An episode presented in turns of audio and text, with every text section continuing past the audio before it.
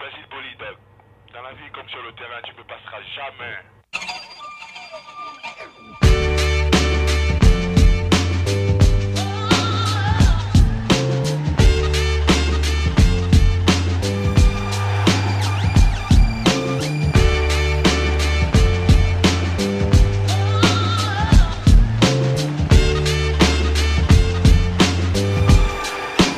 Olá, ouvintes do Escola Pública Podcast, sejam todos muito bem-vindos, muito obrigados. Você que é professor, que não é. O meu nome é Luciano e eu confesso que eu não esperava assistir um filme francês com tantas semelhanças e com tantas coisas importantes e, e pesada, né? O filme também é denso, ele é, ele é tenso, né? Gostei muito, gostei muito. Olá, ouvintes. Eu sou a professora Dani e, de fato, eu não esperava ver um cenário francês tão semelhante com o um cenário brasileiro, ainda mais no que se diz respeito à educação. Olá, ouvintes, aqui é o professor Gustavo e eu confesso que esse filme eu entrei nele sem expectativa e eu saí praticamente achando que era um filme nacional. Verdade, verdade. Pelos personagens, as cores, tirando assim a estrutura do prédio que era muito caprichada, né?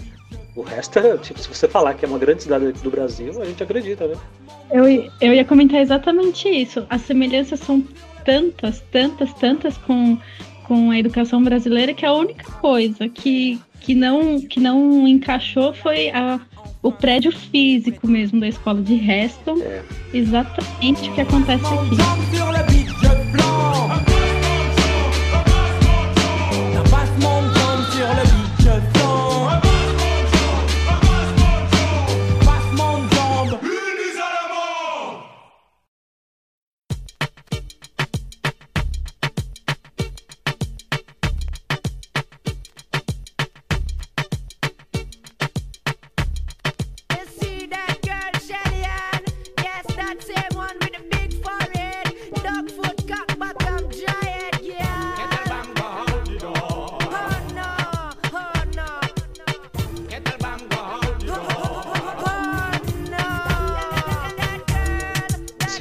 Efeito Pigmaleão, ele foi dirigido pelo Grand Corps Malad. E assim mesmo, Grand Corps Malad. E Meide e Dir são dois diretores, os dois dirigiram e fizeram o roteiro do filme. O Grand Corps Malad é o nome artístico de um poeta chamado Fabien Marsaldi, mas ele prefere ser chamado como Grand Corps Malad. Que assim seja. Eles fizeram esse roteiro, dirigiram o filme. E baseado na, na, na, experiência de 68, uma experiência muito controversa, muito polêmica, de dois psicólogos de Harvard que lá em 68 fizeram uma experiência uh, numa escola. Eles sortearam, eles fizeram um, te um, teste de QI. Vocês sabem dessa história ou, ou não? Sei. Sei. Sabe, né? O pessoal fez um sorteio aleatório, escolheu alguns estudantes e, e, e falaram para os professores, né? Pode, pode falar. Não, não, isso aí, continue, tá ótimo. e aí eles falaram para os professores que alguns alunos ali no meio, mas de forma sorteada, aleatória, né, eles nem conheciam os alunos, eram do, providos de super habilidades e eles teriam grandes potenciais de aprendizagem. Né? E o inverso também, alguns alunos seriam desprovidos de QI, portanto não esperar grandes resultados daqueles alunos. Olha que filho e... da mãe. e aí os professores. É. Aí o nome já do filme. Exatamente. E aí exato, os, os, os, professores começaram a atender a, aquele aluno inteligente, né, tido como, como superior em, em nível de QI, eles davam sempre uma atenção especial. Sabia que aquele aluno tinha capacidade de aprender, portanto, eles davam aquele jeito de explicar duas, três vezes, porque sabia que ele tinha capacidade. Já o aluno que era desprovido de QI não, não compensava a perda de, de tempo e incentivo para explicar algum conteúdo, então deixava ele meio que sem aprender, arredondava, né? E, e esse efeito começou a, a mostrou resultado de fato nas notas. Os alunos que eram entendidos como mais inteligentes ampliaram seu desempenho e os que eram tidos como menos inteligentes tiveram uma, uma, uma, uma derrocada de desempenho caiu e, e aí eles já tinham aplicado também esse experimento com cientistas em ratos de laboratório para fazer aqueles labirintos, né? Então foi, foi, foi passado entre ratos, depois entre alunos. Só que quando os professores descobriram, enfim, teve um monte de protesto, eles se sentiram usados, né? Testados como se ratos de laboratório fossem, mas o efeito foi, é, a princípio, comprovado. Né? Então, a expectativa que você coloca naquele aluno, naquela pessoa, ela vai ser é, correspondida, seja ela qual for. E é, é essa que é a chamam... grande sacada, né? É, eles chamam de o efeito Rosenthal, que é o nome de um dos psicólogos, né? O sobrenome, na verdade, dele, Rosenthal, que coloca que quanto mais expectativa você põe em cima da pessoa e quanto mais cobrança por essa expectativa você faz, melhores são os resultados. Olha que interessante. E quanto mais você é pessimista sobre a pessoa, quanto mais você é pessimista uh, sobre uh, um determinado acontecimento, maiores são as chances de que aquilo realmente não dê certo. Né? Uh, então, a, a influência do professor achando que aqueles alunos eram de fato superdotados, eles eram super especiais, e, e, dando mais exercícios, mais atividade, mais atenção, mais suporte, mais tudo. Bom, esse cara é bom. Essas dúvidas que ele está sentindo aqui, porque ele é interessado, né? E, e, e, no final, quando refizeram o teste de QI, e esses alunos realmente tiveram um, um, desempenho muito melhorado por causa da atenção que tiveram.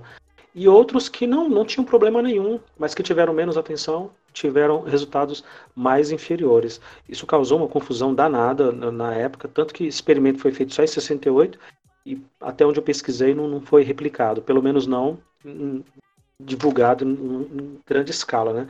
O que é muito interessante, o que é muito interessante, muito mesmo, porque assim, eu me lembro de corrigir provas ah, e, e, ter essa sensação, né? De, e essa é uma experiência que todos nós passamos, de levar aquela pilha de provas para casa, de trabalhos, e aí você já pega, sei lá, na listinha ali de provas, você já tira aquele trabalho, aquela prova mais amarrotada, mais dobrada, mais, sabe, mal feita. Aí você já vai direto olhar o nome. Ah, é o fulano, lógico, é o Gustavo. Só podia ser, lógico, né? e você já corrige aquilo de má vontade. Já corrige aquilo de má vontade. Então você já começa a procurar os erros aqui. Não, não, colocou o nome certo, não foi isso que eu pedi. Eu pedi para não escrever trabalho de matemática, não é para escrever a palavra trabalho, mas escreveu. Aí no, no momento seguinte estou eu lá corrigindo o trabalho da princesinha da sala. Aquela menina que é educada, faz tudo, nunca falta, sempre ajuda os colegas.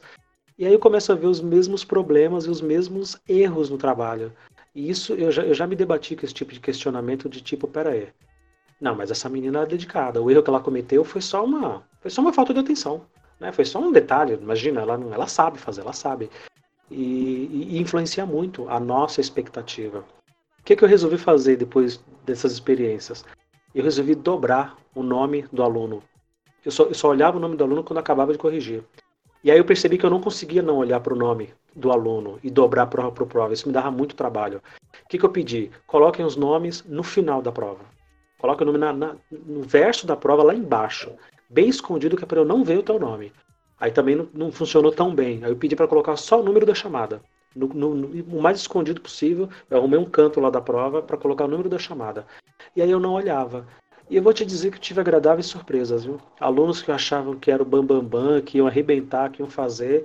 E não, na verdade eles estavam sendo displicentes e até tirando uma certa vantagem de que tinha uma, uma amizade ali comigo, uma empatia, rolava uma conexão bacana. Esses alunos estavam se dando bem por isso. Não eram tão bons, mas estavam se dando bem por isso. E outros que eu tinha uma certa birra, mas tinham alguma coisa ali que dava para melhorar e que estavam melhorando. E, e, vou dizer, isso, isso me ajudou bastante. Me ajudou bastante. Esse experimento é, é fantástico. E tantos outros dentro da psicologia, né? É fantástico. A, a, a, o termo, né, Pigmalião, ele vem lá da, da, da Roma antiga, do século I, né, do, do, século I, e aí diz lá a lenda, diz todos os estudos e que é divulgado de que o romano Ovídio ele retratou uma série de escritos a história de um escultor, né, que se apaixonou pela própria escultura, pela própria estátua que ele criou e transferiu, ele se apaixonou tanto pela sua própria criação que ele transferiu todas as expectativas para ela e foi super feliz e tiveram filhos e ela se transformou numa semideus e coisa e tal. Uh, Daí vem esse termo né, do pigmalião, né, com I, não leão com E. Dá pra até chegar no estudo de Rosenthal. Uh, e, para minha surpresa, a, a, uma peça muito famosa do Barrett Shaw, que é chama-se Pig, Pigmalião também, baseada na mesma história, mas conhecido em inglês como My Fair Lady. E eu não conhecia Pigmalião, mas eu conhecia a história do My Fair Lady. é, um musical super famoso, super conhecido, que também conta a história de uma linda florista que se tornou uma deusa porque alguém a viu como uma deusa. Alguém olhou para ela e falou: Você é uma deusa. E ela realmente se transformou naquilo graças à expectativa de quem a olhava. Cara, isso é muito bacana. Então veja como um único filme sobre escola no subúrbio da França consegue trazer tantos temas e tantas. É, eu não queria usar o termo camadas porque está ficando desgastado, mas consegue trazer tantas coisas profundas, né, para a nossa realidade aqui, tanto de, de, de, escola municipal, estadual, pública, privada. É, essa é a nossa realidade. Eu acho que vale muito a pena quem, quem gosta do tema de escola, de psicologia, de, de convívio, de assistência social. Eu acho que é um filme muito bacana porque ele mostra esse cotidiano, ajuda a gente a refletir, fazer essa reflexão. E, e eu, eu não tinha me percebido como o Luciano se percebeu antes de entender o efeito. Depois que eu vi o filme, eu fiz uma autoanálise sobre o, o efeito em si e eu falei, nossa, é verdade o aluno que a gente tem uma empatia maior, né, que, que, que, entende que é um aluno bom, que todos os professores falam bem, e no conselho isso acontece, né, é, já pediram para eu arredondar, por exemplo, num, num, conselho um 9, que tinha sido um 9,2, né, para 10, porque o aluno era, era, a aluna, no caso, era sensacional, já tinha tirado 10 em todas as outras disciplinas e ia ter um 9 em história, né, por que, que eu ia fazer isso com a aluna, né, era o quarto para o quinto conceito, é, já tinha acabado o ano, falei, não, não vai ser isso que vai me matar, né? Eu arredondo 9,2 para 10, não vai ser, ser esse o ponto que eu vou entrar em discordância com a minha classe. Mas com a classe docente, né? Com os meus colegas.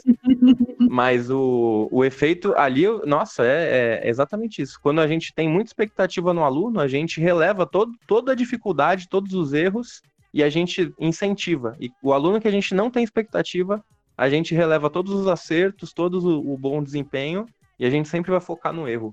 Isso é uma, uma coisa que todo professor deveria se monitorar, né? Porque Muito. a gente lida com muitas, muitos, né? Eu, eu devo estar esse ano na, na casa aí dos 300 e poucos alunos que eu tenho. Nossa. Né? Enfim, várias turmas de 35, 40 alunos.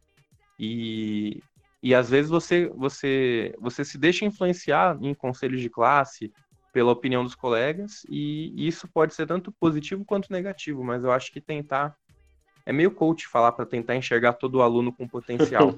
né? É, é, eu sei que é, é, é, ilusório, a gente não consegue aplicar isso sempre, mas tentar se repensar naqueles casos extremos, né? Será que eu não consigo relevar um pouquinho e tentar dar uma, uma olhar para um outro ângulo? Né? Eu não consigo, mas eu, eu tô tentando. Eu vou, eu vou começar a tentar.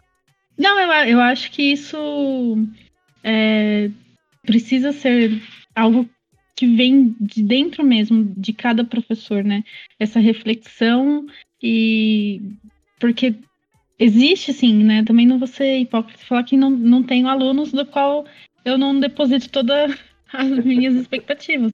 Realmente existem alguns alunos, mas é, eu acho que isso, quando você para, pensa, repensa, você acaba. É, esse exercício, né, acaba vindo naturalmente, né? Essa mudança acaba vindo naturalmente a partir desse exercício. É, e... e como oh, eu, eu, já fiz isso de, de, de, tapar nomes de alunos. Quando logo que pegar ensino médio, por conta disso, eu falei, não é possível que esse menino não saiba nada. E, e, engraçado que assistindo o filme, logo que começou que, que o Yannis começa a dar, dar problema e ele vai entrar na sala da, da, da CP e fala da, da fala de cinema com Frida ela, Kahlo. por causa do quadro da Kahlo, eu falo, tá vendo, ó, por como já vão julgar o menino que como se o menino não soubesse nada e ele tem um conhecimento, um, os saberes diferentes, todos eles têm. O menino da música tinha lá suas habilidades, o Yannis com cinema e assim, todos, todo mundo tem. É que a gente não consegue, por estar ali fechadinho, ah, eu vou dar aula de biologia, minha aula é de biologia, eu vou avaliá-los pela porque pelo conhecimento que eu jogo para eles, eles precisam me devolver. Não, e não é isso. De repente o menino sabe outras coisas, tem outros saberes que pode auxiliar durante as aulas de biologia, e eu, por ser uma pessoa limitada, não estou enxergando. Verdade. A gente está analisando as caixinhas, né? E aí fica difícil.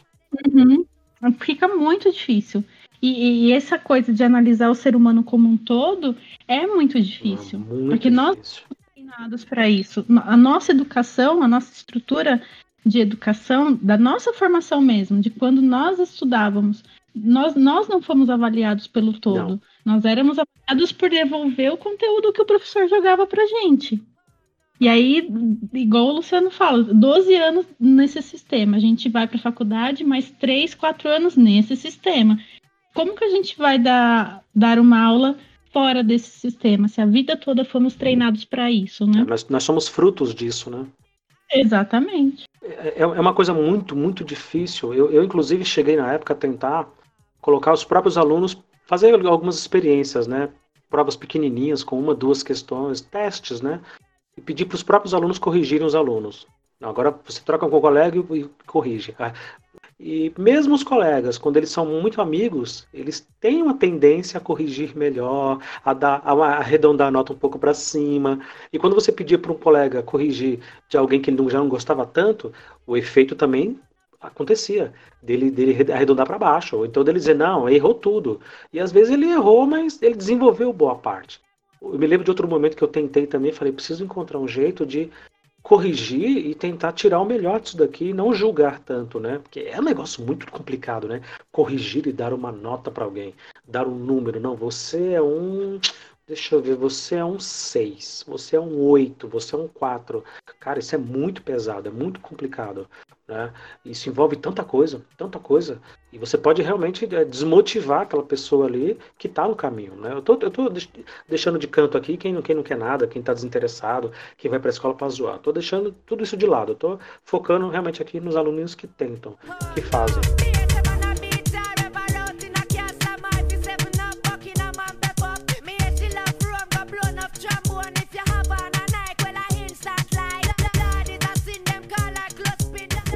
Eu sempre fico muito abismado com esses filmes é, estrangeiros, quando falam de escola. Eu sempre eu sou, eu sou muito chato, porque a gente, como é que pode? Eu fico, eu fico olhando o prédio, eu fico olhando a parede bem pintada, eu fico olhando a cerâmica que é boa, cerâmica é boa, às vezes o piso laminado, sabe? As prateleiras cheias de livros, as mesas as carteiras, tudo bem, é um filme, é um cenário, né? Lógico que vai estar tudo limpinho, tudo bonitinho, a não ser que a ideia do filme seja mostrar que a escola está detonada, aí eles vão lá e detonam, tudo é artificial, limpo ou sujo é artificial mas dá um pouco a ideia do que, que é aquilo ali, né? Uma escola em Paris, no subúrbio de Paris, na, na periferia de Paris, longe para o diabo. Não tanto, porque no final, não sei se vocês viram, vocês repararam, quando a câmera sobe, quando ela abre na cena final, tem um estádio no fundo. É isso ou tô, tô enganado? É isso mesmo. Ah, então é, é pertinho, mas... mano. É uma região pobre, afastada, mas pobre não, né? Afastada, mas não é esse não, é, não é esse fim de. Não chega a ser um capão redondo, vamos dizer assim. Pronto, para poder o ouvinte entender. o, o ponto da conservação da escola, a gente vê logo no comecinho a questão do vandalismo já sendo tratada, né? Aquele primeiro problema lá para entrar na sala, com um chiclete na fechadura. Então eu acho que, que aí você nesse, nesse momento que você já fala, pera, esse filme não é da França, né? Você, você já é. começa é. a ter alguma alguma similaridade com os problemas que a gente enfrenta na escola, que são esses diversos, né? É, o chiclete na porta foi, foi tipo, peraí, isso é, isso é uma escola na França? Como assim? Os caras, os caras têm uma civilização milenar, os, cara, os caras têm uma democracia é, secular. Como assim eles estão passando por esse tipo de, de problema, de um chiclete na fechadura? Como assim? Vocês já enfrentaram esse tipo de problema, assim, de, desse tipo de vandalismo, fechadura? Aqui na minha, na minha escola sede, né, e na, nas que eu trabalhei, o pessoal, não sei como é que é aí na, na capital, em Suzano, mas tem uma fechadura que você só abre com uma chave específica e só quem tem essa chave é o diretor e a, e a agente escolar e, a, uhum. e na hora do intervalo fecha uhum. a porta de um jeito que não dê para abrir. Uhum. Será que é padrão nível, nível estado todo? É, é, aquela chavezinha de metal meio octagonal, né? Ela, ela tem um formato meio pentagonal, octagonal, né? É. Com você é a mesma coisa, Dani? Sim, a mesma coisa. É uma meio. E parece que tem uma chave mestra, assim, que abre todas. É, porque essas porcarias é licitação, né? O Estado, quando ele compra, compra de, de, de bacia. Eu acho que deve ter vindo lá em algum momento na década de 60 ou 70 e ficou até hoje esse negócio. É, eu já peguei, por exemplo, no computador da escola, o conector USB com alguma tampa de caneta, pessoal colocando nos conectores de entrada para a rede. A gente não tem rede em sala, mas chegaram a fazer instalações em algumas, né? E o pessoal já colocou giz lá dentro, né? E ficou socando giz, então você perde a conexão. Nossa. Esse tipo de vandalismo acho que prejudica bastante a. Porque ao invés de você pegar o dinheiro e fazer uma melhoria na escola, você tem que corrigir o que o vandalismo destruiu e isso vira um ciclo também, né? É, fica enxugando, enxugando gelo o tempo todo, né? Isso é o que me assusta na escola pública, né? E me assusta ainda mais ver isso num filme francês. Uh, a gente sabe que se trata de uma obra de ficção e esse filme especificamente ele não é baseado numa história real, mas serve né, como um retrato, como um, um, um momento ali para registrar como que funciona a educação pública parisiense, francesa, europeia, coisa e tal. É, mas me assusta isso, como que os jovens de lá se parecem muito com os jovens de cá. Como que essa absoluta falta de perspectiva, de interesse, de prazer por estudar, por sentar, por ler, por entender, às vezes até falta de respeito com o professor diretamente, uh, e o desinteresse, a, a, palavra que eu vejo é essa, desinteresse. É incrível como se parecem com, com, com as escolas daqui. Gente, como é que pode? E, e também eu gostei, gostei bastante desse filme, que ele tenta mostrar de uma maneira um pouco mais ampla a parte da, da equipe escolar, não só dos professores, né? Ele pega os monitores, o, a parte da direção, a parte da, de entender que tanto o aluno tem um, uma vida fora da escola, como também essa equipe gestora de professores tem problemas pessoais, isso acaba refletindo naquele convívio, tanto para o bem quanto para o mal, né? É. Aquela cena uh, da festa, por exemplo, tiveram outras sequências, assim, sem corte direto, idênticas. Mas a cena da festa é a mais simbólica de todas, né? Porque a, a câmera passeava na festa dos professores e dali um pouco se fundia com a festa dos alunos. E daqui a pouco voltava para a festa dos professores. E lá tinha bebida, cá também. Lá tinha droga, cá também. Lá tinha falando besteira, falando zoeira, cá também. Lá falando de sexo, de putaria, de sacanagem, tudo, do lado de cá também. Ou seja, mostrando que todo mundo é igual e todo mundo tem os mesmos problemas, defeitos, qualidades, e todo mundo tem as mesmas demandas, né? No caso, beber, falar bobagem, se divertir, se drogar, né? E, e cada um com seu mundinho ali, cada um com seu pequeno universo particular. Ah, para mim ficou muito evidente isso quando a câmera ficou passeando entre as duas festas e dizendo, ó, oh, não tem diferença, a única diferença aqui é a idade. É a idade e a, e a posição que cada um deles estão. Mas são todos iguais, são todos rigorosamente iguais. Eu não sei se vocês tiveram essa percepção. Sim, eu, eu tive também. E eu acho que não, talvez não seja o objetivo do filme, né? Mas eu achei que o filme traçou um paralelo entre a vida da, da Samia, né? Da, da CP que eles falam, né? E a vida do Yannis. Porque eles estão sempre. estavam sempre durante o filme mostrando a situação de vida do Yannis, a situação da Samia, né? E essa tentativa dela tem é, de fazê-lo ver sentido na escola, porque talvez não, e essa parte já não fala no filme, mas talvez ela tenha encontrado sentido também. Verdade. E eu eu percebi bastante esse paralelo entre a vida dela e a vida dele. E isso logo que eles se cruzam, né, no, no presídio, que, que ela se dá conta desse paralelo, né? Eu, eu percebi isso, assim, quando eu vi essa cena. Ela viu ele passando, ela já traçou e, e começou a investir nele, né? Verdade. E o que me, o que me fez gostar dela, assim, muito mesmo, do personagem dela e de toda a trajetória, dentro daquele contexto ali, é que ela não, em momento nenhum, ela se colocou como a redentora, né? A salvadora, não, eu vou salvar esses alunos. Não, a coisa acontecia meio que na rotina. Pô, você tá aqui de novo, caramba, você, pô, já te falei três vezes aí, cara, você tá mentindo pra mim? Pô, você tá, você tá me tirando, velho. Poxa, eu tô tentando te ajudar e você tá mentindo, e você tá chegando atrasado, e você tá usando droga, e você isso e aquilo. Pô, você tá jogando seu futuro no lixo, sabe? Não é aquela coisa de, não, eu, eu amo esses alunos. Aqueles filmes piegas, cafona, cafona, que professor é a minha vida. Não, velho, ali eram pessoas comuns, de calçadinhos, de tênis no pé, correndo para cá e para lá, e dizendo, oh, para de correr no corredor. Para de correr no corredor, você é maluco? Sabe? E os palavrões e tudo, né? O professor de educação física é o melhor, né? Nossa, ele. Ah, eu, eu, confesso que eu, eu achei eu achei que a diretora pegou pesado Coitado, com ele né? ali, meu. do ping-pong. O professor de não, não. O professor de educação física, ele, ele podia ser presidente do Brasil. Tem similaridades, né? Sim, é? sim, sim. Os palavrões já tem.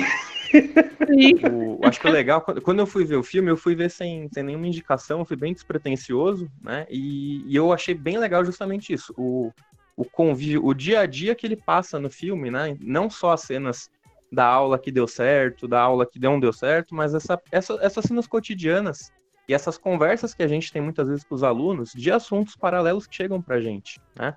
É, não talvez como filmes de escritores da liberdade, que a professora chega como a redentora, né, como a gente disse, mas acho que a personagem principal, ela, ela tem essa carga de cotidiano, né, que é um, e a educação é um processo cotidiano, diário, é aquela rotina, é aquele convívio e as conversas que, que, que surgem um pouquinho alheias ao, ao conteúdo, né? No caso dela nem era conteúdo que ela não lecionava, mas eu gostei muito desse perfil que o filme mostrou do convívio, do cotidiano, achei é, bem mais bem mais realista do que o, eu costumo assistir no cinema.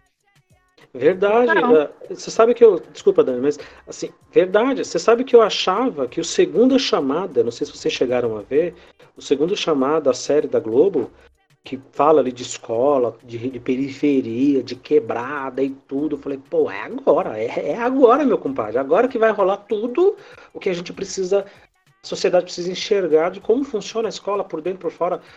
E eu achava que seria isso, seria essa coisa mais real de o que dá certo, o que dá errado. Uh, não, não, não, foi um novelão que eu sofri para terminar de assistir. Eu tô para gravar, eu tive que fazer assinatura, porque eu não consegui, é, digamos assim, em locadoras alternativas, eu não consegui encontrar a série para pegar a temporada para baixar. Eu tive que fazer uma assinatura de um mês lá para poder assistir e maratonar. Cara, mas foi cansativo e eu precisava de alguém que tivesse assistido e gostado para te fazer esse contraponto. Já deixo aí a dica para vocês. Então eu esperava que essa série, a segunda chamada da Globo, fosse isso. Né? Não, não foi. Foi um novelão. Foi um novelão de fulano gosta de fulano, fulano ama fulano, que não é correspondido, que gosta do outro. Por um acaso se passava dentro da escola. Por um acaso. Poderia ser dentro do salão de cabeleireiro, poderia ser num hospital, e tem várias séries né, de hospital em que todo mundo gosta de todo mundo, todo mundo pega todo mundo. É uma maravilha, dá vontade de ser médico só pra pegar todo mundo, pegar e ser pegado. Uh, bora lá! A gente, a gente fala, nossa, mas por que eu assisti esse filme legendado, né? Não tinha no áudio original em português, né? O, o cargo da, da personagem principal, né, da, da Sammy, que a gente não, não tem um, um específico desse sentido, né? Porque ela a formação dela, se não me engano, vocês assistiram um pouquinho mais fresco, mas é, é na, na parte de, de, social, né? Não é, ela não é professora. Yeah. E no Brasil a gente vai ter ou o, o professor coordenador, yeah. né? O, o, PC que a gente tem aqui, ou a gente vai ter aquele. Em algumas escolas eu não, não costumei. Eu trabalhei em duas só que tinham o professor mediador, que era um, um uma função ali um pouquinho alheia à coordenação, mas para mediar esses conflitos dos alunos, para mediar esses alunos que saem. E, e, a estrutura que eles têm lá de, de castigo, né? Que é, que é o aluno ficar numa salinha separada. Como é que funciona nas, a detenção que a gente não tem aqui no, no Brasil, Nunca. até por questões de horário, de espaço, Você de tá maluco, profissional. Não pode? É, você tá maluco. Se fizer uma sala, ainda mais com esse nome, né? Sala de detenção. Diga, Dani, que eu lhe interrompi, desculpe. Não, não. É, daquela hora eu já esqueci o que, eu ia falar. Já perdeu o fio da minha. Faz que nem vai anotando. O, o, Gustavo tá falando, já anotei quatro coisas aqui, porque senão eu perco, eu perco também. Eu tinha. Eu, você falou do Yannis, né? Dele ter desrespeitado o professor. Mas esse professor que ele desrespeitou, que é o. Deixa eu ver o nome dele, o Thierry, né? É, então, aí é que tá. Que eu, eu, que eu pensei muito sobre isso tanto o Yannis, que não aguenta o Thierry, quanto o Thierry que não aguenta o Yannis, e aí acaba culpando ele por todos os males da vida escolar do magistério dele, né? Parece que o Yannis é o terror da vida desse professor Thierry. Mas aí no durante o filme, que é um pouco antes quando o professor Thierry pede para fala que quer sair de licença, e aí aparece uma uma frase falando do afrontamento de ideias, né? Porque o Thierry, pelo que eu entendi, ele é uma pessoa, primeiro, uma aula ultra tradicional, Sim. porque ele tá ali ditando é, texto. Ditando, nossa. França, França Gente, século XXI e o cara tá ditando. Exatamente, exatamente. E aí ele, os alunos já estão cansados dessa aula porque isso vem provavelmente de muitos anos. Ali eles falam nono ano, mas parece uma sala de ensino médio, né? É, a... Então já eles já devem estar nesse processo há muito tempo. E o cara continua, então é aquilo. O Yannis está certo? Não, de maneira nenhuma. Jamais iria defender uma postura dele. Mas o professor também não está colaborando, sabe? Na minha visão, assim, de professora do médio. O professor também não está colaborando. Então, acaba tendo esse conflito, né? O que, que os alunos realmente querem ou precisam, que ali eles não querem nada, mas eles precisam, né? E o que, que o professor está oferecendo. Então, acaba é, conflitando, né? Batendo de frente esses o... dois interesses. Ai, a santa defensora do ensino médio. Ai. O... Não sou a santa mas defensora, acho que aí entra essa questão do, do efeito Pigmalion em si, não o nome do filme, mas o efeito Exato. psicológico, né? Então, tanto a, a, a, a, uhum. A Sami, quando ela coloca esse olhar sobre os alunos que esse olhar cotidiano, né? Que eles estão num processo, que aquilo lá faz parte do dia a dia e que ela não coloca expectativas ultra positivas, mas também não avacalha. E o professor, desde o começo, ele já era reticente contra a formação daquela turma, ele foi contra ele ter que lecionar naquela turma, e o olhar que ele tinha, então, naquela aula, ele já entrava com aquela carga emotiva de não esperar nada de bom dos alunos, e isso se refletiu né, em, em tudo que acontece. E isso eu acho que é muito cotidiano do professor brasileiro, quando ele vai pegar uma sala que ele já conhece alguns alunos, ele não quer, mas ele acaba tendo que pegar, e aí vira aquele ano tormentoso, né? Que ele, nossa, eu tenho que pegar uma dobradinha agora no, no, no primeiro C, no sexto A, no, né? Fica aquele, aquele, aquele... Quem nunca teve o sétimo C, né? Justamente isso. Foi uma sacada genial a, a tradução do filme, né, a tradução do título, porque uh, o título original em francês é La vie scolaire e em inglês é School Life. Grande coisa, né? Grande porcaria. E aí alguém teve uma sacada muito inteligente, muito bacana de colocar o nome em português de O Efeito Pigmaleão. Que para quem está nos ouvindo agora tiver curiosidade ou já assistiu o filme, certamente já foi pesquisar, sabe do que, é que a gente está falando, uh, mas essa empatia de um lado da Sami com o Yannis e do outro lado a antipatia do Thierry, do professor Thierry, também com o Yannis, eram duas forças ali completamente opostas, né? E, e esse efeito ele foi brutal, ele foi 100% em cima do moleque é, segundo ali a narrativa do filme. A gente não está dizendo aqui que o moleque está certo, que o professor está certo, que a Sammy está certa. Estamos tratando aqui do filme dentro do que a gente entende da nossa realidade. Uh, e, e, o efeito uh, Pigmalion fala justamente disso, da, da profecia autorrealizável, né? Você fica falando tanto que vai dar errado, você fica falando tanto que aquilo ali é ruim, essa sala é ruim, esses moleques não querem saber de nada. Eu, eu já ouvi, tá? Eu já ouvi professores, colegas meus uh, uh, próximos, muito, muito próximos, Uh, dizendo isso é tudo um bando de marginal, isso é tudo um bando de, de, de favelado, de sabe, eu, sabe, é tudo um bando de, de, de nordestino porcalhão que vem para cá para São Paulo para porcalhar isso daqui. Chamar o aluno disso, né? Isso aqui não tem futuro, isso aí já tá perdido, é. isso aí você nem se é. estressa é. com isso. É. Né? Com isso, o aluno, isso, né? O, o, e, isso é normal mesmo, acho que toda sala de professores tem, tem, tem isso, né? De, de, de, de ter um professor que, que chega pistolando e, e soltando verbo. E na, na minha escola, é, na minha sede, a gente tem uma preocupação que a gente está tentando há um ano já, de não dar, dar a famosa frase, que é aquela lá, que quando chega esse professor pistolando, sempre vai ter o professor, né? Sempre vai ter a, a Dani vai falar, ah, mas esse aluno não, nunca tive problema com ele. Imagina, sério que ele fez isso com você? A Dani, a Dani, é essa pessoa. A Dani é essa pessoa aí, ó. A essa Dani pessoa do é contra. É. Não, eu não sou a pessoa do contra, gente. Vocês Ela é eu pessoa com contra. carinhosos, sabe? Nos anos 80 que tinha o desenho. Imagina, esse não, menino, eu não acredito que ele fez isso com ótimo. você. Ele é tão bonzinho. Ah, na, minha, na minha aula, ele faz tudo. Ó, me ajuda. Na minha aula, Gente, comigo, com- comigo ele é tão esforçado. Até faz um olhinho assim. Falei, que ódio, Nossa. que ódio.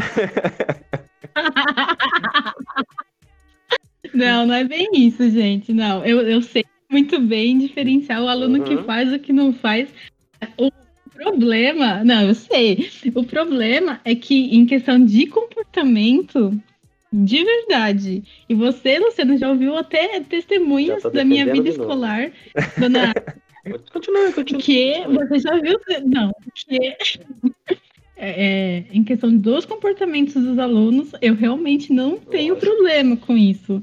Não sei o que, não sei explicar, não sei dizer as razões, mas eu- são Hum. raríssimas as vezes Olha que eu tive problema com dizer aluno. Nas salas dos professores. Gente, tá? eu raríssimas Por vezes. isso que eu não fico Gente, professora. raríssimas vezes eu tive problema com o Gustavo. Desculpa, professor, mas você sabe que o nome, o nome é pesado, Sei, né? sei, esse, esse nome é, é. Eu, quando eu pego Esse um Gustavo é. na sala, eu já falo, vixe. O próprio Gustavo, o professor, já reconhece, tá Já vendo? reconhece, exatamente. Por Mas isso aí chega a Santa Madre, Santa Madre Redentora Daniele Pizzo Ah. e diz: Gente, mas o Gustavo comigo é tão bom. Ai, que ódio, que ódio. Nossa, faz cada coisa caprichada, né? É, Nossa, E gente, o- não é assim. E esse, esse, esse efeito, esse efeito Pigmaleão a gente pega aí, né? Porque o professor que ele chega com aquela expectativa já, né, ruim, o professor que pergunta antes, né, aquela sala é boa, eu já falo, hum, o que que eu falo, né? É, então a partir desse filme eu já, e depois estudando um pouco mais esse efeito, né, eu já comecei a me policiar para que é aquilo que, que você já comentou em outros episódios, né? O, geralmente quem vai corroer o ânimo do, do professor jovem que tá chegando na escola é o professor mais velho que já fala, ah, essa É. sala aí, você pegou, ah, ixi, você tá pegou lá, o né? nono, você pegou o nono B? Não, meu Deus do céu, você tá ferrado. Essa sala aí, ó, já vai armado, hein? Já se prepara, porque Exatamente, mas isso é a primeira, primeira parte do filme, que, que eles estão em planejamento, estão fazendo atribuição, que a, a Samia se apresenta e ela vai saindo, alguém fala pra ela, salva-se enquanto há tempo. nossa. Lembram Eu, disso? eu, eu- verdade, verdade, teve isso. Alguém fala isso pra ela, eu falei, gente, aí nisso eu pensei, eu falei, até na França, Tem- É, só. Gente, será que existe uma sociedade secreta de professores do mundo para dizerem as mesmas coisas na sala de professores? Porque não é possível. Cara, olha, é eu tô possível. começando a desconfiar disso. Deve, Deve existir deve uma haver. religião mormon que só, só aceita professores, sabe? Um, um- um- templário Uma- só de professores que é pra. Uma- que é uma- assim, gente. Uma maçonaria, exato, eu tava tentando Maçonaria. pensar nesse termo. Uma, um- uma sociedade, sabe, hiper secreta, maçônica, só para professor. Falou, ó, você vai lá naquela escola e você vai dizer essa e essas frases, porque são os gatilhos, né? Você Uhum. fala isso aqui, você vai acabar com a carreira da pessoa, você vai desanimar ela para sempre, e vamos, e vamos manter esse status quo, essa es- educação pública bem ruim. Então, eu acho que tem uns infiltrados ali, caraca. O título desse episódio vai ser Os Infiltrados. Música tá perfeita. Perfeito. E, e- e Não é sempre tem, possível né? que eles existam em tantos países. A gente vê filme americano, é assim. Vê filme aqui chileno, Havana, Cuba, gravamos Uhum. episódios sobre isso. A mesma coisa. A mesma coisa. Vai na França agora que. p***. Nossa, eu, eu tô, eu tô assustado. Eu tô assustado. Pois é. E o, o legal, assim, que a gente- primeiro, a gente, a gente sente, por um lado, um conforto e por outro lado, desespero, né? Bem que a gente sabe que o modelo escolar brasileiro é inspirado no francês. Eu não sabia que tanto inspirado, né? Quando eu assisti esse filme, Até que não eu presta, fiquei, né? mais, eu fiquei mais assustado. Achei que, poxa, era um modelo francês antigo, não o que estão lá, É. tá lá agora, né? O, o modelo, geralmente, que a gente vê de escola em filme é modelo americano, que é aquela. É um talvez mais próximo da reforma do ensino médio, que o aluno ele é mais direcionado ao, às aulas que ele prefere, né? Então ele tem um, uma rotina de sair, só ter as salas ambientes. Geralmente filme, filme americano mostra essa realidade no, no high school, que os alunos vão para aula no, no pavilhão tal, voltam, tem os armários no corredor. Nesse filme a gente, a gente se aproxima um pouco mais, acho que por isso, né? Aquela sala, o professor chega e tem que, que, que trabalhar e- e já tem aquela carga emocional naquela turma formada, que ele já não gostou na formação, na atribuição. Então eu achei que aproximou muito mais do que eu costumo ver no, no cinema por aí. O Verdade, verdade. outro ponto que, que eu gostei bastante do, do filme é a parte da, da equipe escolar no geral, como ela é importante, né? Porque você nunca vê o agente escolar em filme de escola, né? E, e nessa, você tem, tinha os dois agentes lá que ficavam na entrada, que fechavam o portão, bem parecido com a rotina que a gente tem aqui no, no Brasil, né? E como esses agentes são importantes, né? Tanto pro, pro bem como pro mal, né? Quando eles sabem segurar e mediar aquele aluno, e quando eles também não sabem e intensificam os problemas. E, e dificilmente a gente vê em uma novela, em outro cenário, um agente escolar trabalhando, né? A gente só vê professor, diretor e, e, e os alunos. Por quê? Porque as pessoas, os roteiristas, os escritores, os autores, eles não estão na escola. Eles não fazem a menor ideia do que é que acontece lá. Né? A gente, quando cresce, é que nós aqui, nós três, Dani, eu, Gustavo, nós somos exceção porque a gente cresceu, saiu da escola e quando nos formamos, voltamos para a escola. Né? O professor é o único profissional professor é a única criança que, quando termina a escola, ele volta para a escola. Né? Todo o resto da sociedade, 99,9% da sociedade, quando acaba a escola, tchau, adeus. Nunca mais eu piso meus pés lá, a não ser a cada dois anos para votar na eleição e olhe lá. E olhe lá. E olhe lá. Então, é, então ninguém sabe o que acontece na escola. E os alunos, quando eles crescem, eles se esquecem o que é que tinha na escola. Às vezes lembra da merendeira, se souber o nome, se for uma referência ali importante na maioria das vezes não lembra. Às vezes a tia da, inspetora, da, da inspetora o tio do, do caseiro da, da escola. Enfim, coisas muito, muito, muito pontuais. Mas esses autores, roteiristas, em via de regra, eles sabem muito pouco. Aliás, o, o, sabe, todo mundo, to, todos nós sabemos muito pouco sobre tudo, né? Mas esse filme realmente é surpreendente. Mais uma vez aqui me repetindo, pelas semelhanças Uh, verdade, o inspetor na, na, no portão ali. Ô, oh, vamos logo, tá atrasado, vai, corre, chega, chega. E aí é igualzinho, é igualzinho, né? Imagina, Pode, São Paulo. E, e tu, Suzano, é tudo igual. É, vai ficar pra fora, hein? Não vai entrar. França, Paris. Incrível, incrível.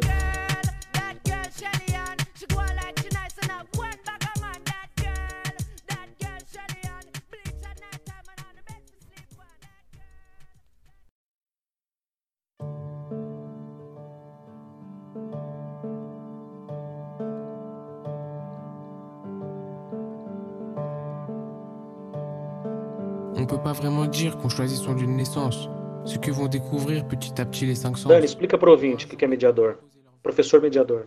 Ah, o professor mediador é, em teoria, é um professor que vai mediar os conflitos dentro da escola. Então, se houver conflitos entre dois alunos, é ele que vai fazer intervenções, aluno professor é esse, profe é esse professor mediador que vai fazer intervenções e assim por diante. Como assim, em teoria? Eu não, não entendi a sua ironia. não, não entendeu? Vamos deixar em off, porque, né? Olha, eu não quero falar mal dos colegas, não, mas eu não, eu não, posso, eu não posso perder o costume. Todas as escolas que eu trabalhei tinham professores mediadores, que são, para quem está nos ouvindo, professores que fizeram licenciatura, se formaram. Eles são formados em História, Geografia, Educação Física, Ciências, Inglês, Biologia, enfim. Não, importa. Ele é formado, em algum momento ele é convidado. É um, é um cargo de confiança, né? Ele é convidado pelo diretor ou pela diretora da escola para ser um professor mediador de conflitos. Como o próprio nome já diz, ele fica ali à disposição daquilo.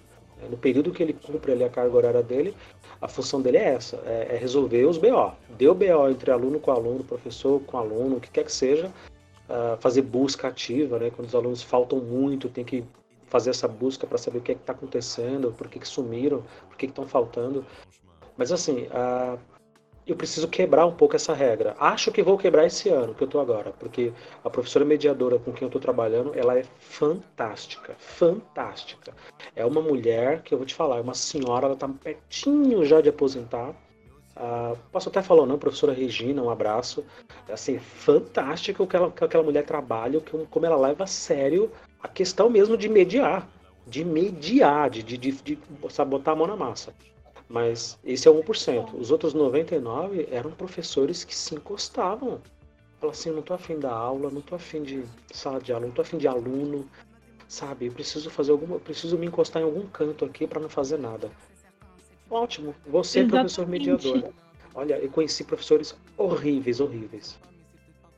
Exatamente, então, mas é essa, por isso que eu falei em teoria, porque pela experiência, pela vasta experiência que eu, tinha, que eu tenho com professor mediador, meu, o máximo que faz é a chamada, passa nas salas para ver quantos alunos tem, sabe? E é isso. E, e a parte do mediar conflitos, tá certo também, né? Não vou falar tão. A escola onde eu tô é tranquila, mas uma escola bem considerada, assim, muito, muito de boa para trabalhar, mas ainda assim sempre tem, né? Alguma coisa a ser resolvida sempre. nesse sentido. E, e é isso que a, que a gente percebe. Professores que, que estão ali para se encostar ou porque não tem, sei lá, tá fugindo da sala de aula mesmo. Não, e, e... e aí tá perdendo o sentido, né, daquela, daquela função. É, e os professores mediadores que eu conheci, todos horríveis, todos muito desanimados, muito pouco interessados realmente em fazer um bom trabalho, pouquíssimo preocupados em, em desempenhar aquela função minimamente decente, vamos falar assim. Uh, eles não se antecipavam aos problemas, eles sempre chegavam para apagar incêndio. E chegavam com os dois pés no peito. Chegava com, tipo, faca na caveira, sabe? O Capitão Nascimento não vai subir ninguém. Chegava tocando terror. Não, camarada, você tá falando com uma pessoa de 11 anos. Você não precisa chegar tão agressivo ou tão agressiva. Calma lá, por mais grave que tenha sido ali o que aconteceu. E eu já passei por situações terríveis, de agressões do, dos piores tipos.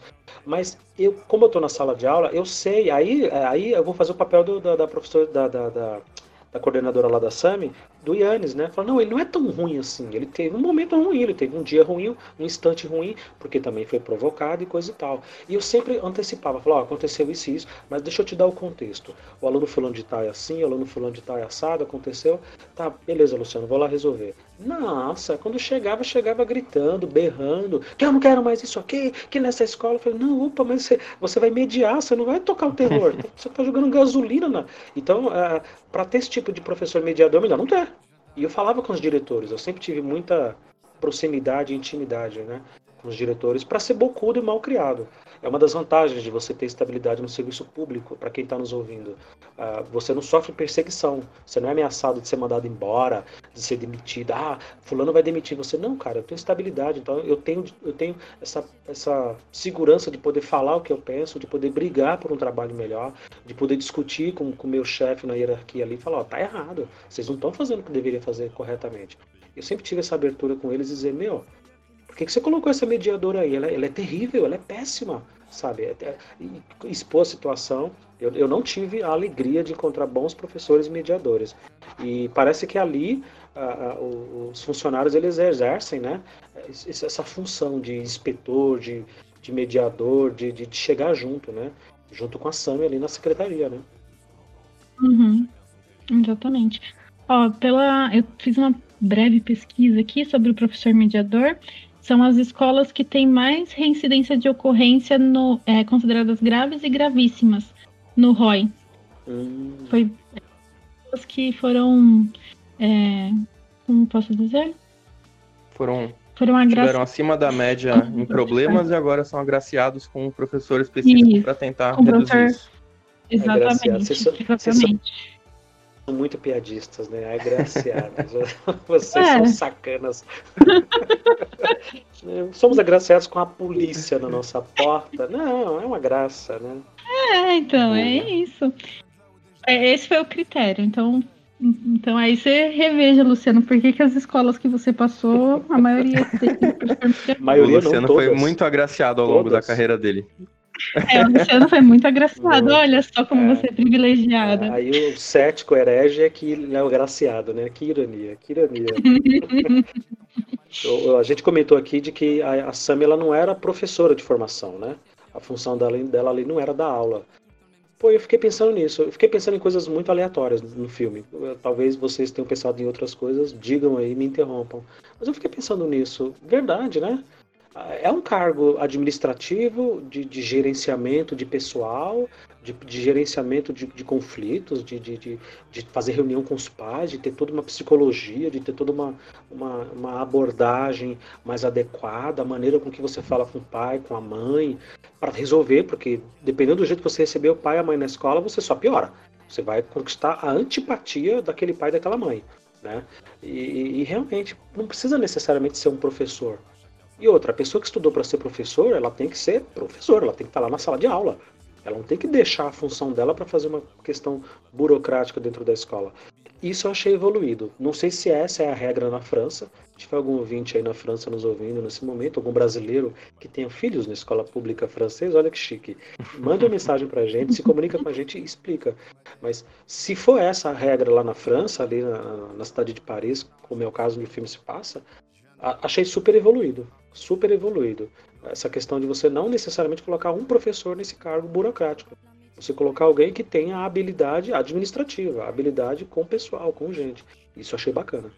Tá sempre em pauta, né, Luciano, a parte na, de, de ter um psicólogo na escola pública, de como isso muito. seria muito bom, né? Acho que um psicólogo não seria o bastante, porque toda a, a equipe escolar ia ter que ocupar ele antes dos alunos, né? É, ia ter mais fila de é professor do que de aluno para falar com o psicólogo. Yeah, yeah. Mas, mas assim, são, são demandas que a gente que a gente não assim, enfim é sonho mas que são coisas que deveriam ser pensadas no, no longo prazo em começar a ser implementada uma política de, de psicologia na escola de, de ter um profissional que seja da área social mas que não seja do CRAS do PRES que seja específico para atender ir na escola né porque quando a gente tem problema com o aluno a gente sabe que a gente começa a comunicar e isso em algum momento vai bater nos órgãos responsáveis de, de serviço social né, que ou até mesmo policial, se for o caso, mas o primeiro lugar é a escola que apresenta qualquer problema, né, de distúrbio. A Sim. gente na escola vai reconhecer o, o menino que está primeiro ali, né?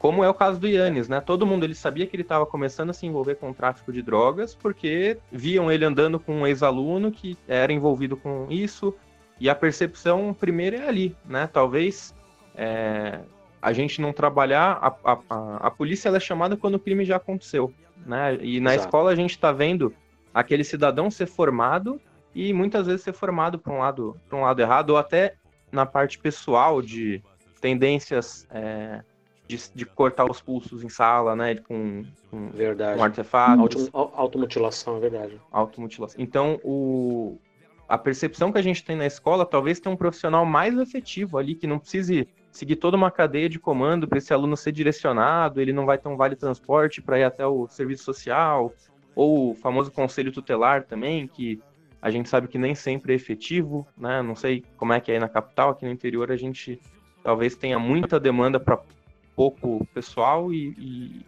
e, enfim, a gente não, não consegue ter um resultado e nenhum retorno, né? E, eventualmente a gente sabe que o serviço social passou na casa do aluno, que a gente lançou os apontamentos, mas a gente não tem um retorno na escola, né? Não tem uma devolutiva, ó, esse aluno precisa ser tratado dessa forma, ele está tomando medicamento, se, quando muito, os pais comunicam a gente, mas no geral, a gente sabe que pai não vai na escola, né? É, aqui funciona muito pouco também, muito pouco. Menos ainda porque a demanda é estratosférica, né? O que você acha, Dani? Você, você sente falta de ter um, um psicólogo ou um assistente social na, na escola para. Ah, com certeza. Com certeza. Aqui, por conta do, do que aconteceu ano passado na Raul Brasil, foi um tema muito discutido, muito, muito, porque é, além dos problemas anteriores, a gente acabou é, tendo que segurar a barra do pós, né? Porque quando a cidade é pequena, todo mundo se conhece, os professores se conhecem, então a gente conhecia a, a coordenadora da, da escola, é, os alunos todos também. E a Raul Brasil, ela é o centro de línguas aqui, né? Da diretoria de Suzana. Então, muitos dos nossos alunos faziam cursos lá, então foi muito difícil, assim. E aí, essa coisa do, da falta do psicólogo, da falta de alguém que conseguisse trabalhar essa parte emocional, essa parte psicológica, foi muito discutida e muito requisitada. A gente fez muitas solicitações para a diretoria, solicitações para a Secretaria da Educação, e só que tudo, né? Vai leva muito tempo para ser feito alguma coisa. E aí eles vêm com as respostas. Não, mas tem o CRAS, tem os postos de saúde e, e assim por diante, né? Fica difícil trabalhar quando, quando a nossa solicitação não chega a ser atendida nem no mínimo, né? quando aconteceu o ocorrido aí em Suzano, né? Lógico que todo, todo mundo recorre aos professores, acho que todos os ouvintes que são professores é, ouviram alguém falando a respeito, né? O preocupado. E, e o ponto é esse, né? Muita gente questionou, ah, mas ninguém na escola tinha percebido. A gente percebe, a gente relata, a gente manda ocorrência, a gente fala em conselho, a gente registra eventualmente é, esse, esse ano, principalmente, que mudou o sistema, né? Os diretores, eles cadastram todos os dias todas as observações, não só de ocorrências, mas essas percepções também, né? Mas a entre o professor perceber, passar para a coordenação, passar para a direção, chegar num, num, num centro de atendimento social, num posto de saúde, é um percurso tão grande e, e, o efeito às vezes é mínimo, porque esse aluno ele vai entrar na fila para falar com um psicólogo e a gente sabe que as filas de SUS são infinitas, né? E, e dificilmente esse problema vai ser resolvido. Então, a gente, como tá, tá, tá cheirando o, o incêndio logo no começo, né? Seria o momento de pegar um extintor e apagar. A gente não tem esse extintor para apagar. A gente tem que ver o fogo crescendo e, e consumindo. O, o, serviço público ele não dá conta. Né? Imagina colocar um psicólogo na, em cada escola e um só também não daria conta. Né? Vamos deixar bem claro. Um psicólogo só nos três períodos de manhã, tarde e noite dentro de uma escola pública não daria conta, por menor que seja. A gente precisaria desse profissional ali das 7 da manhã quando a escola abre até as 23 horas quando ela fecha. Então, assim, são mais de 12 horas ali, mais do que o período que uma pessoa poderia trabalhar a gente precisaria desse profissional lá. Então teria que ser no mínimo dois, dois psicólogos permanentes. Permanentemente, eu não precisa apagar incêndio, não precisa é, buscar quando já está, sabe, nas cinzas. A gente pode se antecipar. O, o, esse, essa reflexão do Gustavo é super importante pelo seguinte: nós, professores, e é importante que quem esteja nos acompanhando e nos ouvindo aqui, a gente enxerga toda a sociedade no bastidor a gente enxerga esses adultos antes deles se tornarem adultos. Então, não é nenhuma surpresa para nós quando o aluninho fulano de tal segue por um mau caminho às vezes. Não é nenhuma surpresa para nós quando a aluninha fulano de tal engravida muito cedo, na adolescência ainda, e precisa largar a escola. Não é nenhuma, não é nenhuma surpresa, porque a gente já antevê todas essas coisas dia após dia dentro da sala de aula, ao longo de 12 anos. Olha como isso é valioso. Você pega o aluninho do primeiro aninho, quando ele entra na escola, descartando aí prézinho, pré-escola, jardim da infância, descarta tudo isso. 12 anos. Isso é muito valioso, gente. É uma observação humana que a gente tem ali, é um material valiosíssimo. Isso deveria ser levado em conta, né? deveria ser levado muito em conta. Assistência médica, assistência de saúde mental, uh, dentista, nutricionista. A escola tinha que ter um grupaço ali de profissionais de tudo que a ciência e a sociedade pode oferecer dentro da escola, permanentemente, sabe? Permanentemente. 7 por 24, sem sair. Sem sair para poder dar esse suporte, para que a gente é, é, é, diminua os efeitos a longo prazo. Mas eu sempre fico pensando, né? É, o efeito político. Imagina um candidato chega lá e fala: não, nós vamos colocar psicólogos nas escolas, vamos colocar nutricionistas, vamos colocar isso e aquilo. Meu, a sociedade ela quer polícia na escola. Se for entrevistar as pessoas, ah, o que, que você acha importante? Na ah, segurança. Ainda mais com o que aconteceu na escola Raul Brasil em Suzano, a gente quer segurança. Põe a PM, a guarda ronda escolar, né?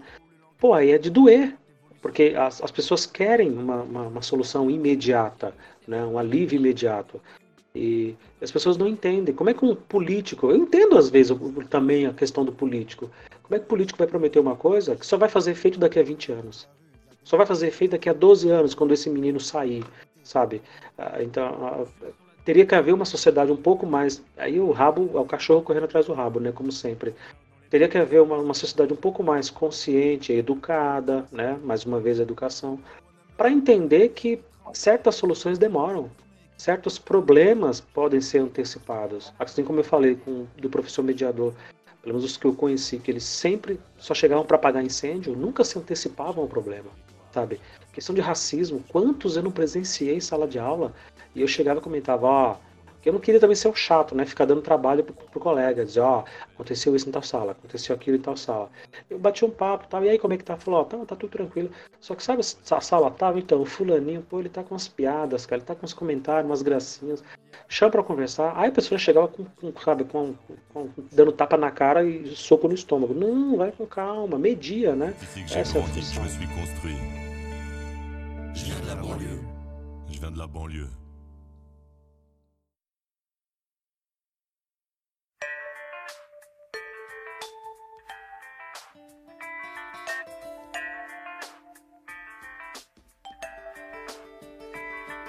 On peut pas vraiment dire qu'on choisit son lieu de naissance, ce que vont découvrir petit à petit les cinq sens. Un jour, mes parents ont posé leurs valises, alors voilà, ce sont ces trottoirs qu'ont vu mes premiers pas. Agora, isso que você falou, Luciano, vou, vou. A parte do filme que vão chamar a mãe porque a menina tá indo com roupa curta. essa parte eu já presenciei inúmeras, não só de roupa, mas de todos esses assuntos que, que são, né? Você chama o, o, pai, porque, não, esse menino tá com piada racista, não dá, você chama o pai, o pai faz um comentário racista na reunião com, com, o diretor e com o professor.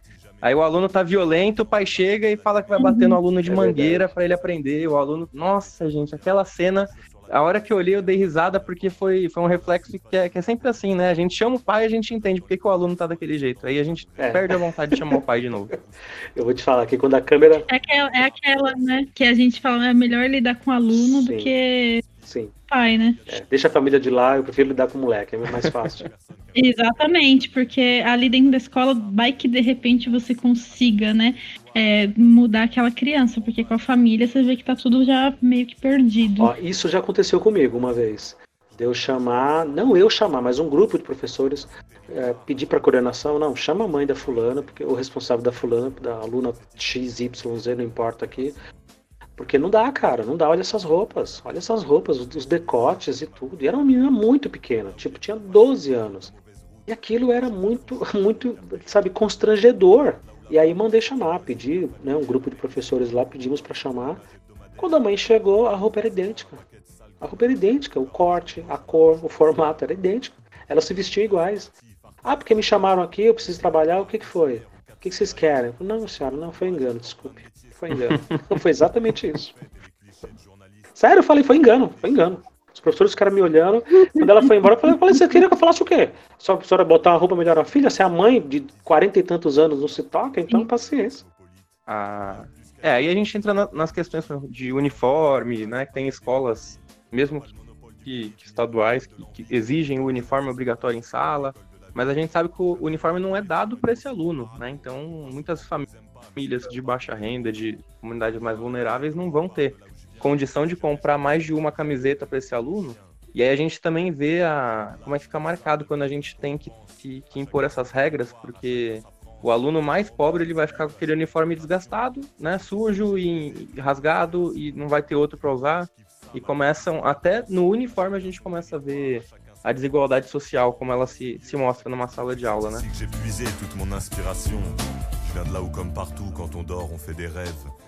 E eu achei engraçado que a mãe do Yannis, ela não era, ela não falava francês, né? E, e ele, enfim, tinha aquela cena dele ter que traduzir o que estava sendo falado. Foi do do Yannis, é esse o conselho ou foi o outro? Não, teve o conselho do Yannis, mas a mãe do Yannis falava, falava francês sim. É. é a mãe. É a mãe do outro, né, do, né? Que não... Do aluno que.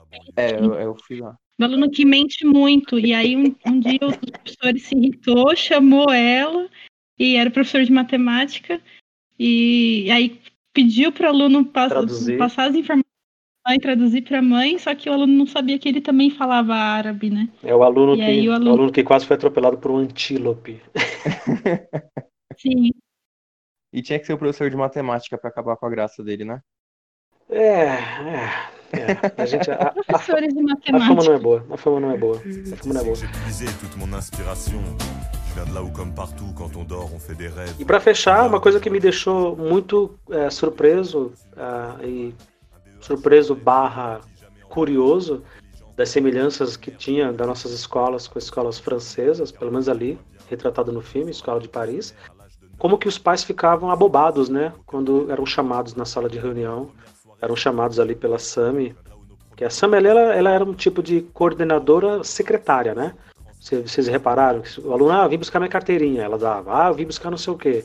Então ali, tanto que é, la vie escolar, la vie escolare, ou la vie escolare, a tradução dela literal é escritório de serviços para estudante, a tradução literal. E, mas é um tipo de secretaria, né? Então a função dela, da SAMI, era não só ser uma coordenadora pedagógica, no modelo que a gente tem aqui, mas também ser uma secretária. E sempre que ela chamava os pais ali, começava a contar as barbaridades que os filhos faziam e falavam, a perplexidade dos pais, né? Tipo assim, aquele povo sofrido, trabalhador, que sofre para botar o pão em casa, para vestir o filho, para dar de tudo pro filho. E o, o sacana do filho tá lá zoando na escola, tá lá bagunçando em vez de estudar. Dançando na sala de aula. Dançando, né? É a mesma surpresa que eu vejo aqui. Né? Quando o pai começou, a mãe começou a bater no filho, que aí o professor falou, não, não, deixa eu bater em casa. Quantas vezes eu não disse isso? bate em casa, não bate aqui não, por favor. Exatamente. Cenas, cenas que a gente, que a gente se, já se viu, né? Bom, esse é um episódio especial sobre cinema e nós somos professores. A gente somos professores, a gente tem que dar nota. Gustavo, de 0 a 10, qual é a nota que você dá pro filme? Eu acredito que o filme mereça uma nota 8. Ó, passou de ano, tá na média. É, tá, tá, tá um pouquinho acima é, até da média. Tá um pouquinho acima porque, porque eu me afeiçoei com o filme e aí se arredonda um pouquinho pra cima, né? Hum, olha aí, ó. Olha aí. Olha o efeito aí, ó. Dani? É, vamos lá. É, vou dar nota 9. Porque eu gostei bastante do filme. Eu achei que ele é bem. Bem perto assim da nossa realidade. E porque eu não sei se vocês pegaram a referência da música do final com, com o filme Mentes Perigosas. Não, é o mesmo? É a mesma música? É a mesma música, só que em Easter eggs, olha aí, ó. Aí, Perdi esse. É, easter eggs, tá vendo? Vocês olha. perderam. E aí eu peguei referência e. E aí já deixo a sugestão para um próximo episódio aí, se vocês toparem, porque tem, tem bastante tem bastante elementos, assim, em ambos os filmes, bastante elementos muito semelhantes. Beleza. Mentes Perigosas não é um com, com a Michelle Pfeiffer, não, né? É? É, não, esse tá, mesmo. Faz muito tempo que eu assisti, nem lembro. Sim, é um filme bem antigo, mas eu assisti recentemente e vale a pena, viu? Ah, legal. Bom, eu vou dar oito também. Eu, eu, eu, eu, fiquei esperando ali. Eu sempre fico esperando a merda, né? Que hora que vai dar merda aqui, que vai ter a tragédia e tudo. Foi um filme muito bacana, passa, passa de ano com, com louvor. Uh, me deu um mal-estar danado quando o, o, o aluno Yanis, o personagem dele, desrespeitou o Thierry de uma forma assim muito uh, brutal, xingando mesmo, você é um merda, você é um lá, você vai se fuder, vai tomar seu cu, sabe, essas coisas. E aí isso, isso me, me, me afeta, né? pessoalmente me afeta, eu não gosto de ver, dá, dá uma, uma certa agonia assistir esse tipo de coisa. Uh, e tenho passado momentos muito difíceis, né? Já conversei em outros episódios com a Dani, com os ensino médios que eu tenho encontrado.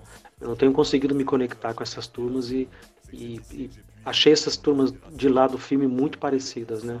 Turmas muito zoeirinhas, muito engraçadonas, e eu não, eu não gosto disso. As minhas aulas elas são um pouco mais é, produtivas, eu gosto muito de produzir, e, e essa zoeirinha, ela não, não, enfim, não rola. Uh, no sexto ano eu consigo tirar muito deles, no, no, no, ensino médio não. Acho que o filme foi muito fiel, o filme trouxe muitos elementos ali que uh, parecia, como o Gustavo disse, estava se passando aqui. Estava se passando ali em Bangu, sabe? No, na zona oeste, zona sul, zona leste de qualquer grande cidade. E tá um grande filme. Para você que está nos ouvindo, recomendo, assista. Caso tenha cometido a infâmia de ouvir esse episódio sem assistir o filme, né? Lógico. Talvez perca um pouco a graça, mas não, a gente deixou algumas coisas sem comentar para passar ali pro pessoal. Deixou, né? Deixou. Bom, eu tiquei tudo aqui que eu anotei. Dani, se alguém estiver ouvindo a gente, quiser seguir a gente em algum lugar, quiser, sei lá, acompanhar as postagens, procura onde? Pode nos procurar no Instagram, no Facebook, no Twitter. É tudo Escola Pública Podcast. Só procurar a gente que estamos por lá. Segue a gente, curte, indica, fala, ó, ouvi uns, uns, professores batendo um papo sobre filme. Olha que legal, olha, olha a visão deles, né? A gente não é crítico de filme, a gente não é especialista, mas a gente entende um pouco de escola, a gente sabe o que, o que é forçação de barro, o que é bacana é, ver e ouvir. Para você que nos ouviu até agora, meu muito obrigado e até a próxima. C'est juste une petite région qui a un sacré caractère. Je viens de là où on est fier de raconter d'où l'on vient. Je sais pas pourquoi, mais c'est comme ça, on est tous un peu chauvins. J'aurais pu vivre autre chose ailleurs, c'est tant pis ou c'est tant mieux. C'est ici que j'ai grandi, que je me suis construit. Je viens de la banlieue.